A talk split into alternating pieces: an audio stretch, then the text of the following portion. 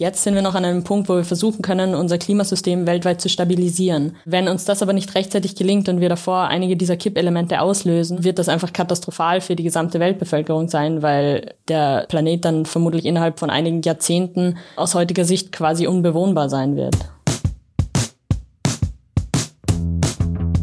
Hallo und herzlich willkommen zu Aufstehen laut, der Podcast für alle, die was bewegen wollen. Mein Name ist Maria Meyerhofer und ich bin Geschäftsführerin von Aufstehen. In unserem brandneuen Podcast spreche ich mit Aktivistinnen, Expertinnen und Betroffenen über die Themen, die vielen von uns so richtig unter den Nägeln brennen. Wir blicken hinter die Kulissen von erfolgreichen Kampagnen, die unsere Politik und unsere Gesellschaft verändern und wir schauen uns immer auch an, was wir, Menschen wie du und ich, ganz konkret tun können.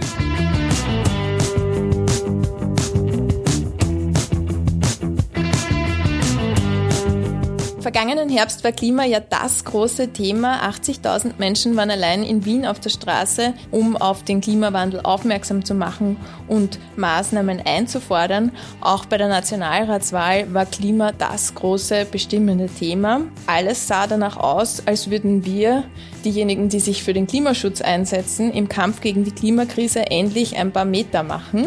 Und dann kam Corona. Jetzt stellt sich die große Frage, kann man während so einer Pandemie überhaupt den Planeten retten?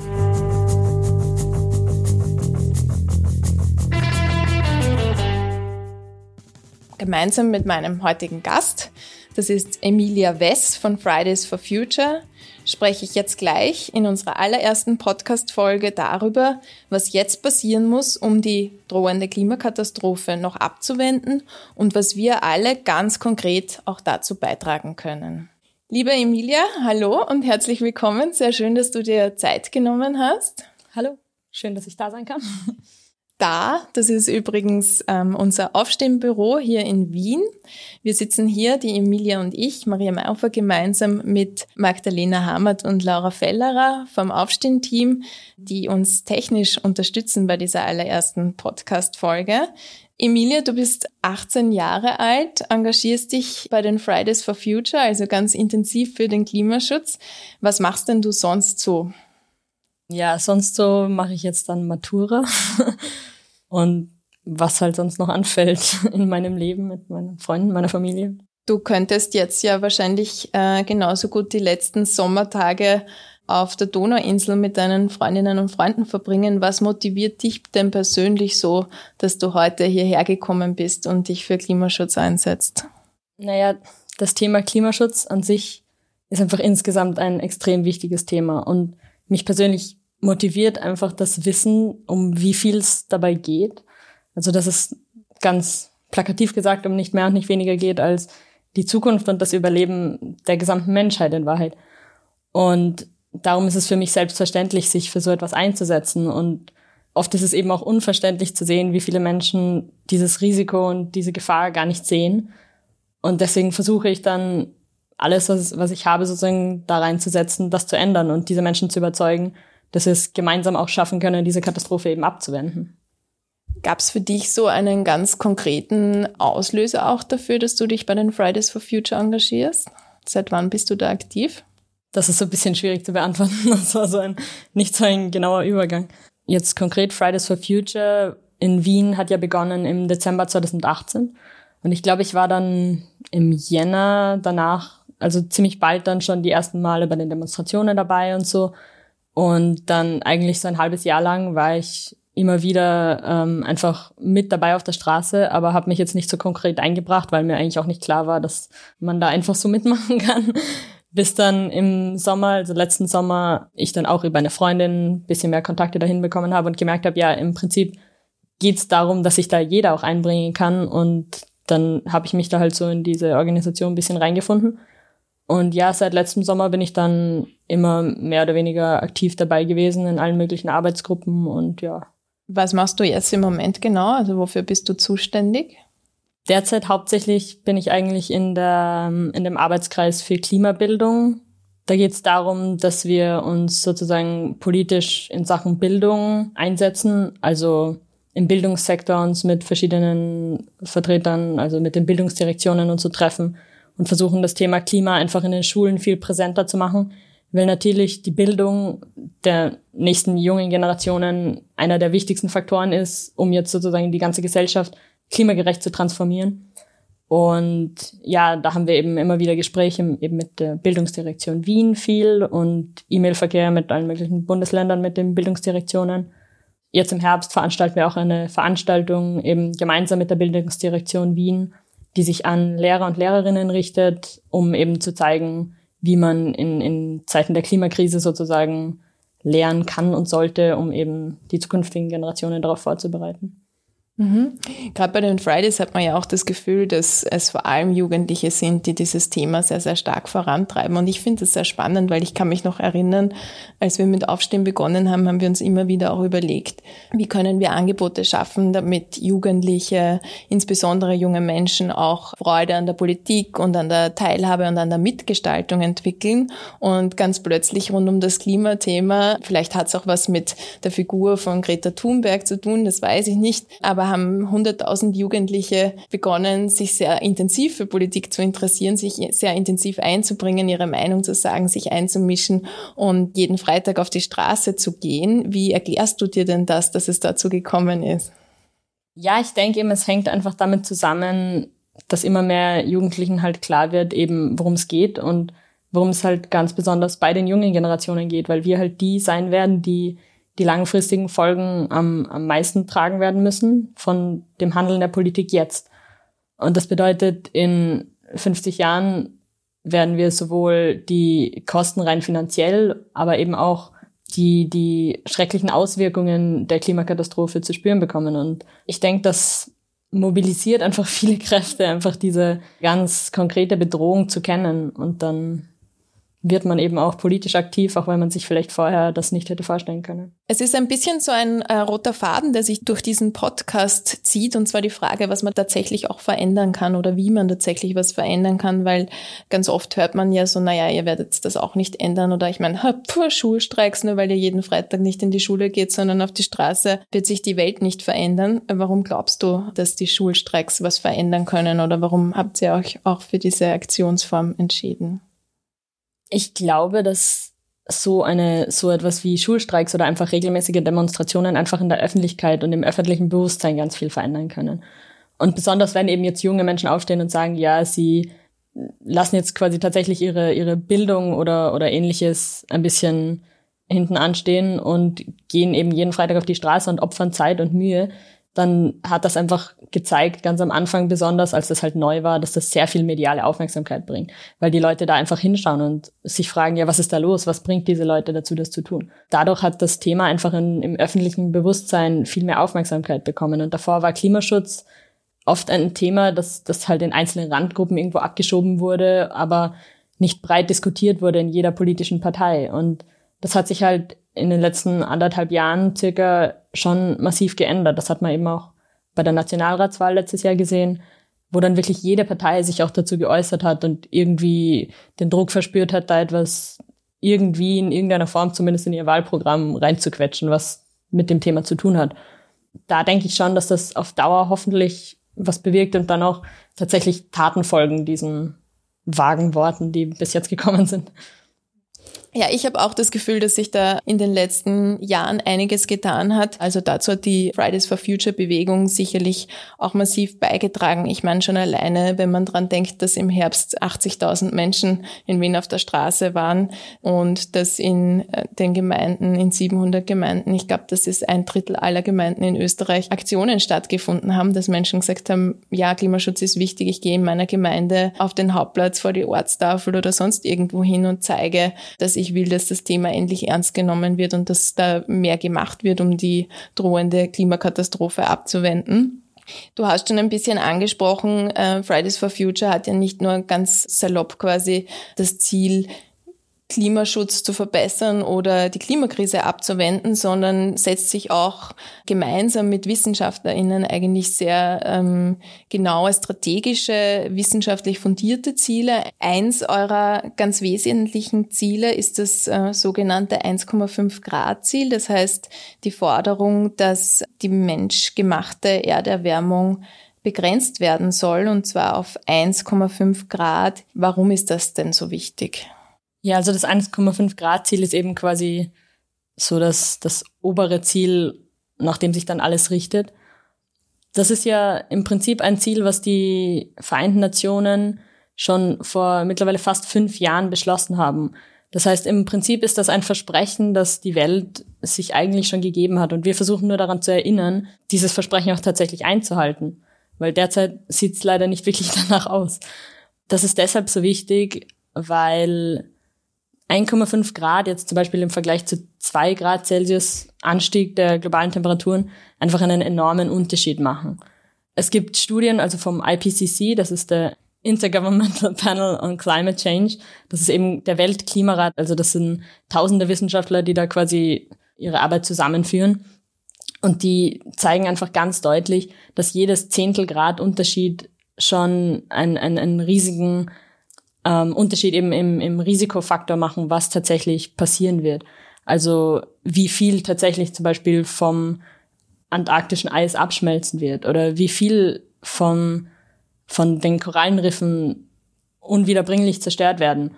Da macht einfach eben jedes Zehntelgrad einen enormen Unterschied. Und die Wahrscheinlichkeit, dass wir als Menschheit einfach überleben, ist um so vieles höher bei 1,5 Grad als zum Beispiel bei 2 Grad oder gar bei 3 oder 4 Grad, worauf wir mit unserem derzeitigen Lebenswandel eigentlich eher zusteuern. Das heißt, es gibt ganz, ganz klare Ziele, die wir auch erfüllen müssen, weil wir sonst wissen, dass ähm, bestimmte Ereignisse eintreten werden. Manchmal spricht man in diesem Zusammenhang auch von sogenannten Kipppunkten. Kannst du ein bisschen erklären, was Kipppunkte sind? Also die Kipppunkte in unserem Klimasystem, das sind Elemente, also das sind quasi Kettenreaktionen, die wir mit unserem Handeln nach und nach auslösen, die dann einfach zu so Feedback Loops führen, die das Klima immer weiter und weiter anheizen werden.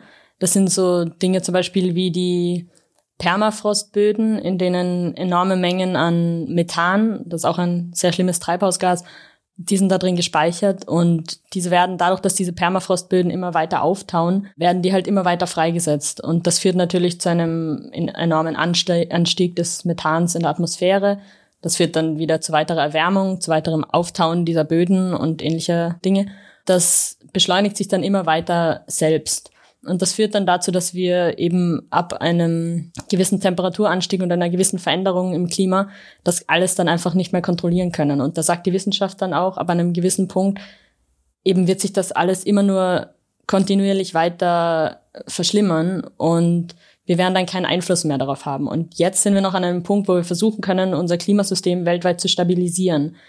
Und wenn uns das aber nicht rechtzeitig gelingt und wir davor einige dieser Kippelemente auslösen, dann wird es zu spät sein und dann kann die Menschheit nur noch versuchen, sich in diese rasend schnellen Veränderungen im Klima anzupassen, an die immer weitere Hitze und an die Ausbreitung der Wüsten und an all diese Dinge. Und wenn wir dann keine Chance mehr haben, das abzuwenden, sondern nur mehr uns daran anzupassen, wird das einfach katastrophal für die gesamte Weltbevölkerung sein, weil der Planet dann vermutlich innerhalb von einigen Jahrzehnten aus heutiger Sicht quasi unbewohnbar sein wird.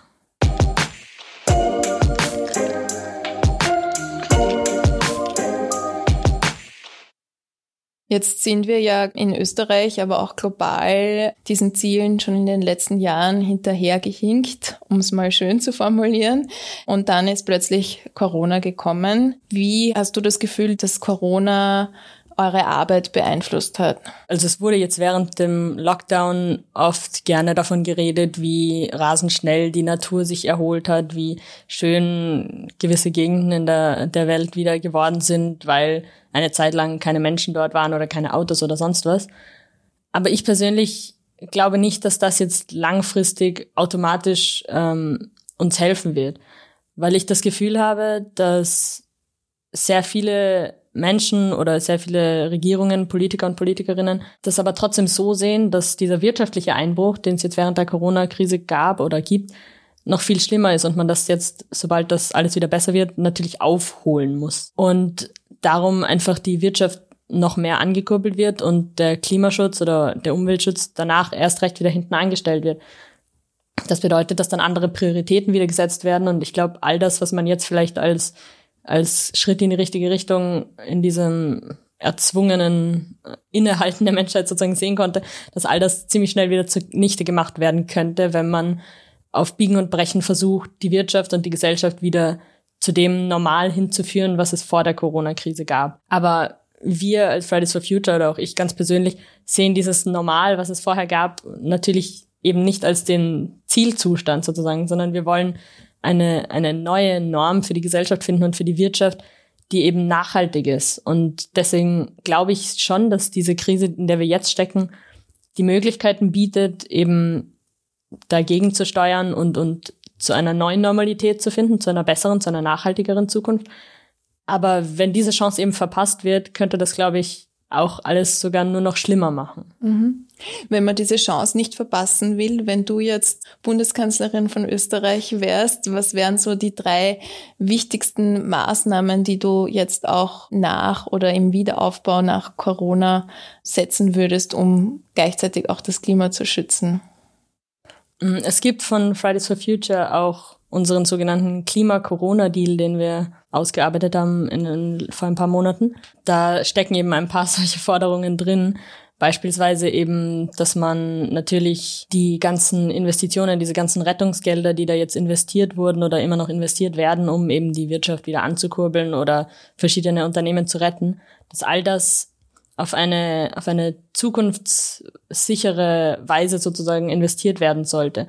Das bedeutet, Rettungsgelder für große Unternehmen sollten auch an gewisse Bedingungen geknüpft sein. Das haben wir zum Beispiel bei der Auer-Rettung sehr stark gefordert, wo wir dann einigermaßen enttäuscht wurden. Da haben wir eben zum Beispiel gefordert, dass diese ähm, Millionen und Milliarden, die da ausgegeben werden, auch an Bedingungen geknüpft werden, wie das Unternehmen ihre Geschäftsmodelle um bauen müssen, um eben diese Transformation hin zu erneuerbaren Energien und all dem zu ermöglichen.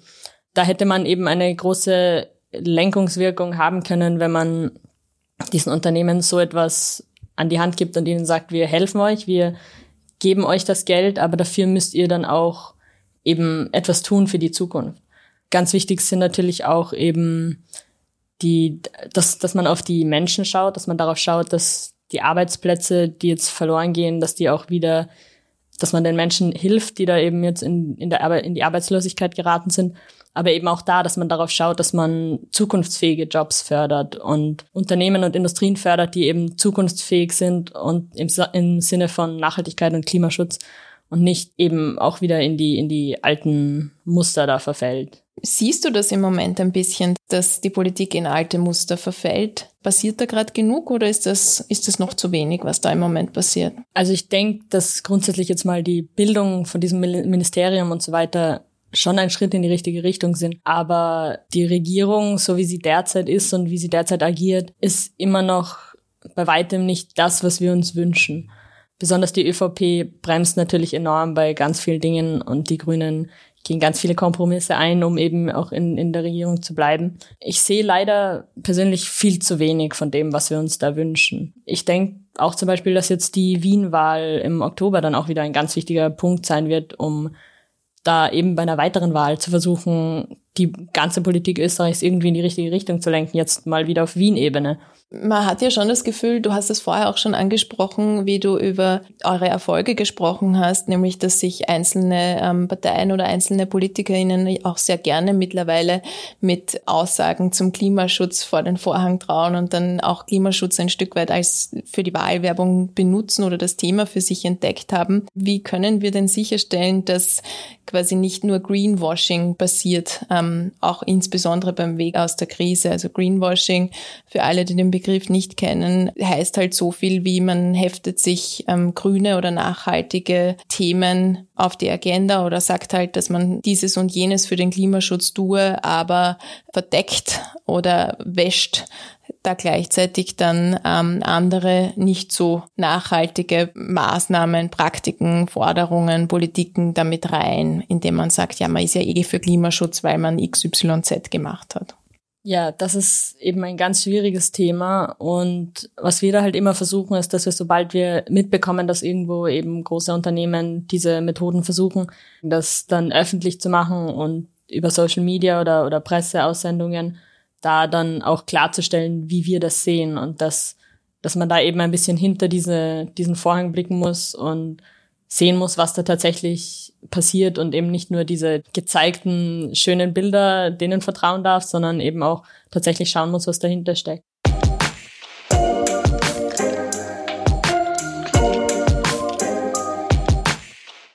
Ja, ganz genau hinschauen ist, glaube ich, ein, ein, ein so ein Zugang. Wir haben ja auch damals, vor ein paar Monaten im Jänner war das ähm, vor der Siemens-Zentrale eine sogenannte Greenwashing-Waschmaschine aufgestellt. Ich weiß nicht, ob du auch... Ähm, ja, da war ich auch dabei. Du warst auch nicht. dabei.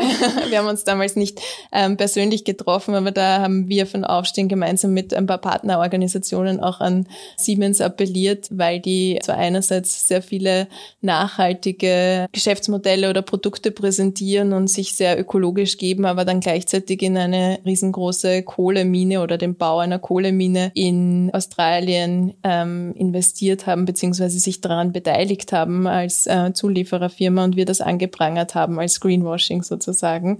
Und was denkst du eigentlich, gibt es in der Krise auch tatsächlich die Chance, das Wirtschaftssystem nachhaltig zu verändern?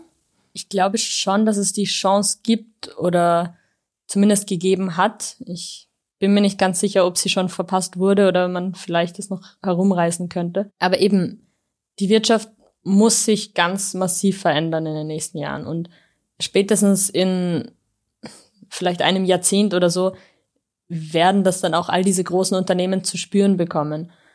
Und deswegen denke ich mir, also es ist rein wirtschaftlich und rein finanziell gesehen einfach die bessere Entscheidung eigentlich jetzt umzusteuern, jetzt seine Geschäftsmodelle ein bisschen zu verändern und eben auf erneuerbare Energien zu setzen und weg von fossilen Brennstoffen zu kommen. Einfach weil diese Transformation, umso länger man sie herauszögert, erstens umso teurer wird, aber auch einfach eben umso gefährlicher und umso riskanter für, für das Weltklima. Ich habe manchmal das Gefühl, dass es da einfach auch so eine, eine regelrechte Gegenbewegung gibt. Also die KlimawandelleugnerInnen sind ja auch in den sozialen Medien zum Beispiel sehr präsent. Es gibt aber durchaus auch PolitikerInnen, die so ihre Zweifel am Klimawandel hegen. Für mich ist das Ganze immer ähm, ein bisschen schwierig zu verstehen, warum es da so eine starke Gegenbewegung gibt, obwohl es gerade beim Thema Klimaschutz wissenschaftlich einfach so viele Beweise gibt, ähm, was, wie, wie es weitergehen wird mit unserem Planeten, wenn wir die Art und Weise, wie wir leben und wie wir wirtschaften, nicht verändern. Warum glaubst denn du, dass es hier so starkes Kontra auch gibt? Also so wie ich das sehe, ist das Problem leider oft, dass dieses Kontra, also diese Gegenbewegung sozusagen an sich gar nicht so riesig ist, aber einfach oft überproportional dargestellt wurde. Das heißt, in diesen Klimawandelleugnern, Leugnerinnen, wie, wie man das oft nennt, wurde einfach oft viel zu groß eine Plattform geboten. Und dabei wurde dann oft übersehen, was für eine winzig kleine marginale Gruppe das eigentlich ist. Es gibt einen wissenschaftlichen Konsens seit Jahren, seit Jahrzehnten in Wahrheit, der genau das besagt. Der sagt, wir sind schuld an dem, was gerade passiert. Wir können das aber auch ändern. Und deswegen glaube ich, dass, dass es eben ganz wichtig ist, natürlich muss man alle Meinungen mit einbeziehen in einem solchen Diskurs, aber eben auch zu schauen, was für winzige ähm, Prozentsätze in den Studien das sind, die der Meinung sind, sie hätten jetzt gemerkt, dass alles ist, ist eine, eine Lüge oder so.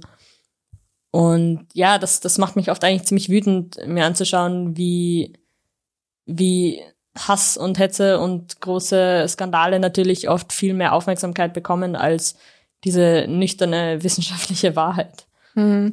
Ich glaube, eine Frage, die man sich halt dabei auch ein bisschen stellen kann, ist, wem hilft's? Es gibt ja auch genügend Menschen, Wirtschaftszweige, die durchaus davon profitieren, dass sie sagen, ah, das ist alles halb so wild und lasst uns ruhig noch weiter zehn Jahre lang Kohle fördern oder was auch immer, weil einfach sie betroffen wären davon, wenn wir Einschnitte machen müssten, so wie wir wahrscheinlich alle betroffen sind, wenn wir uns in unserer Lebensweise verändern müssen, ähm, um dem Klimawandel Einhalt zu gebieten. Was ich auch ganz spannend finde, ist, dass in der Kritik an euch, an den Fridays for Future oder aber auch an der äh, Klimaschutzbewegung im Allgemeinen, ein bisschen so der Fokus der Kritik verrutscht ist, habe ich persönlich das Gefühl, in den letzten Monaten vor allem von ihr wollt ja quasi nur Schule schwänzen und da machen ja nur so viele Jugendliche mit, weil das eine äh, super große Party ist jeden Freitag und die nicht zur Schule gehen müssen. So als die eine Kritik, die man immer wieder hört, hinzu, na Herrst, jetzt haben wir Corona, habt ihr keine wichtigeren Themen. Über Klimawandel reden wir, wenn wir das äh, mitkriegen. Der Sommer war eh nicht so heiß und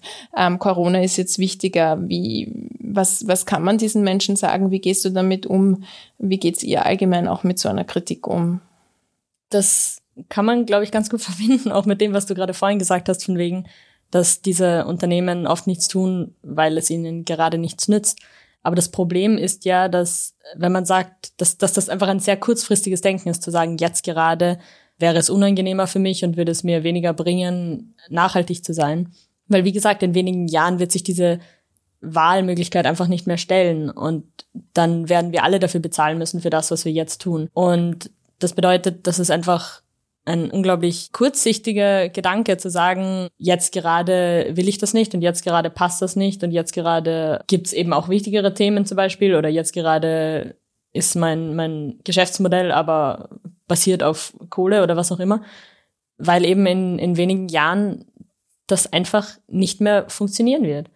Und zwar nicht nur, weil, weil die Ressourcen an fossilen Brennstoffen natürlich auch zur Neige gehen, sondern einfach, weil das Klima eben, wie gesagt, katastrophal sich verändert und, und ganz große Probleme da auf uns zukommen. Eben, man muss, man muss das zusammendenken und dann auch versuchen, diese Möglichkeiten, die sich jetzt vielleicht durch Corona eben auftun, zu nutzen, um zugleich diese Pandemie einzudämmen und die Klimakrise irgendwie zu bekämpfen. Man darf sich nie komplett von, von so einem großen Thema wie der Klimakrise abbringen lassen, nur weil gerade etwas anderes passiert, sondern man muss einfach auch wenn das sehr viel Arbeit bedeutet, man muss beides im Blick behalten und sein Bestes tun, um beides gemeinsam zu, zu bekämpfen sozusagen. Und ich glaube auch, dass alle möglichen Krisen und, und, und Probleme, die jetzt gerade passieren oder noch auf uns zukommen werden in den nächsten Jahren, all das hängt ja zusammen. Und die Klimakrise ist in vielerlei Hinsicht so ein, das eine alles umspannende Problem oder das eine Schlagwort sozusagen, was das alles auch ein bisschen begründet, verursacht und verschlimmert. Und deswegen muss man so etwas immer einfach vernetzt sehen und darf das nicht isoliert als ein Problem betrachten, sondern als ein, ein System von Problemen, die alle zusammenhängen und die man alle gemeinsam und tiefgreifend und nicht nur symptombehandelnd sozusagen ähm, begreifen muss und dann etwas dagegen tun muss.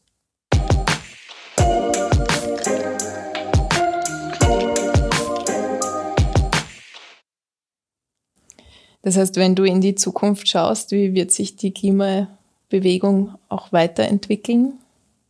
Ich kann leider nicht in die Zukunft schauen, aber ich hoffe und ich gehe auch davon aus, dass sie wachsen wird, weil nach wie vor ganz viele Menschen eben, die halt erst nach und nach draufkommen, ähm, sich uns dann anschließen. Und ja, dass sich dieses Bewusstsein einfach immer weiter ausbreiten wird auf, auf alle gesellschaftlichen Bereiche, dass das nicht nur bei uns Schülern, Schülerinnen oder anderen jungen Menschen bleibt, sondern eben tatsächlich in der Politik Fuß fasst und auch Veränderungen bringt und in der Wirtschaft und ja. Was steht jetzt bei euch unmittelbar an in den nächsten Wochen und Monaten? Ja, so einiges. Also wie du vorher schon gesagt hast, vor circa einem Jahr gab es ja diesen, diese riesige Demo in Wien oder in ganz Österreich global eigentlich in allen möglichen Städten, wo eben 80.000 Menschen allein in Wien auf der Straße waren. Und jetzt gibt es wieder eine hoffentlich genauso große Demonstration. Und zwar den nächsten globalen Klimastreik, der ist am 25. September. Und da arbeiten wir eben gerade ganz massiv darauf hin, mobilisieren und versuchen den auch wieder groß zu machen. Natürlich mit allen uns möglichen Corona-Sicherheitsmaßnahmen, die man da treffen kann, Abstand und Masken und viel mehr Ordnerinnen und mit getrennten Demozügen, dass einfach nicht alle Menschen immer auf einem Fleck sind. Aber weil eben es ganz wichtig ist, jetzt noch einmal die Aufmerksamkeit auch auf, auf dieses Thema zu lenken und dass nicht nur Corona eben gerade da ist. Und eben, wie gesagt, im Vorfeld der Wien-Wahl ist das auch nochmal ganz wichtig, da Druck zu machen. Was können da jetzt ähm, Menschen wie du und ich, Menschen, die sich engagieren wollen, auch ganz konkret tun, um eure Arbeit zu unterstützen? Ja, da gibt's verschiedene Möglichkeiten. Zum einen natürlich zu unseren Aktionen, Streiks, Demonstrationen kommen. Am 25. Am 25. September. genau. Kann man nicht oft genug sagen, dieses Datum globaler Klimastreik. Genau. Und ähm, sonst gibt's auch immer natürlich andere Initiativen und, und ähm, Dinge, die man unterstützen kann. Es gibt ja immer wieder eigentlich auch Aktionen, sei es von euch, von uns, von diversen anderen äh, engagierten Menschen und Aktionen, die mit ganz konkreten Forderungen zum Beispiel an die Politik herangehen. Also es gibt immer wieder Appelle, E-Mail-Aktionen und so weiter. Es gibt die Klimastreiks, die eigentlich ähm, jeden Freitag, es sei denn es ist Corona, stattfinden, die oft auch in kleineren Gemeinden ähm, stattfinden, die man unterstützen kann. Natürlich kann man immer auch den eigenen äh, Lebensstil oder Lebenswandel ähm, hinterfragen, das ist klar. Ähm, ich finde aber auch, dass man immer ein bisschen drauf schauen muss, inwieweit wird da vielleicht auch gerade ein bisschen die Verantwortung auf uns Einzelne umgewälzt. Also man hört ja ganz oft, Klimaschutz fängt im Kleinen an. Ich finde, das ist ein bisschen eine Phrase, die, also natürlich stimmt das, aber es ist ein bisschen eine Phrase, der, derer sich auch oft PolitikerInnen bedienen, wenn sie uns ein bisschen Verantwortung von ihnen wegschieben wollen, von den großen Rahmenbedingungen und uns ein bisschen mehr Verantwortung ähm, für den Klimawandel umhängen wollen. Aber grundsätzlich gilt das natürlich auch. Und ähm, was ich auch immer bei vielen Themen sehr, sehr wichtig finde, ist auch im eigenen unmittelbaren Umfeld mit Menschen zu diskutieren, mit der Familie, mit Freundinnen und Freunden, auch diesen Podcast zum Beispiel ähm, weiter zu empfehlen, drüber zu sprechen, ähm, was man tun kann, wie man aktiv werden kann. Genau. Ja, genau. Auch danke nochmal, dass du das sagst, von wegen die Verantwortung, die dann auf die einzelnen Menschen oft abgewälzt wird, das ist auch etwas, was mich massiv stört sehr oft, weil eben, wie du gesagt hast, das oft eben einfach ein Mittel ist, um den Klimaschutz nicht, sich nicht selbst darum kümmern zu müssen von Politikern und Politikerinnen. Und ich glaube, das ist auch eine der Stärken von Fridays for Future tatsächlich, dass wir eben diese andere Strategie verfolgen, dass wir nicht wie so viele Umweltbewegungen vor uns eben versuchen, den Ansatz in der Bevölkerung ausschließlich äh, zu wählen und zu sagen, hey, du musst was verändern, du musst nachhaltiger leben, du musst das kaufen, du darfst das nicht tun, du musst das tun, sondern dass wir uns tatsächlich an die Menschen und Institutionen richten, die da im großen Stil etwas verändern können. Und das ist die Politik und die Wirtschaft in den meisten Fällen. Das sind die, die an den großen Hebeln sitzen und die es uns allen als einzelne Personen ermöglichen können, dieses nachhaltige Leben zu leben was wir uns halt wünschen und was einfach derzeit einem unendlich schwer gemacht wird. Danke, Emilia. Ich glaube, das war ein super Schlusswort. Wenn ihr jetzt gleich aktiv werden wollt, wenn es euch unter den Fingernägeln brennt, ihr euch für den Klimaschutz engagieren wollt, dann findet ihr alle Infos und Links zu den angesprochenen Themen und Terminen in unserer Folgenbeschreibung. Ich freue mich, wenn ihr auch bei der nächsten Folge wieder mit dabei seid. Abonniert jetzt gleich unseren Podcast, erzählt euren Freundinnen, Freunden, Bekannten, ähm, eurer Familie davon, sagt's weiter und alle zwei Wochen könnt ihr wieder reinhören, wenn es heißt Aufstehen laut.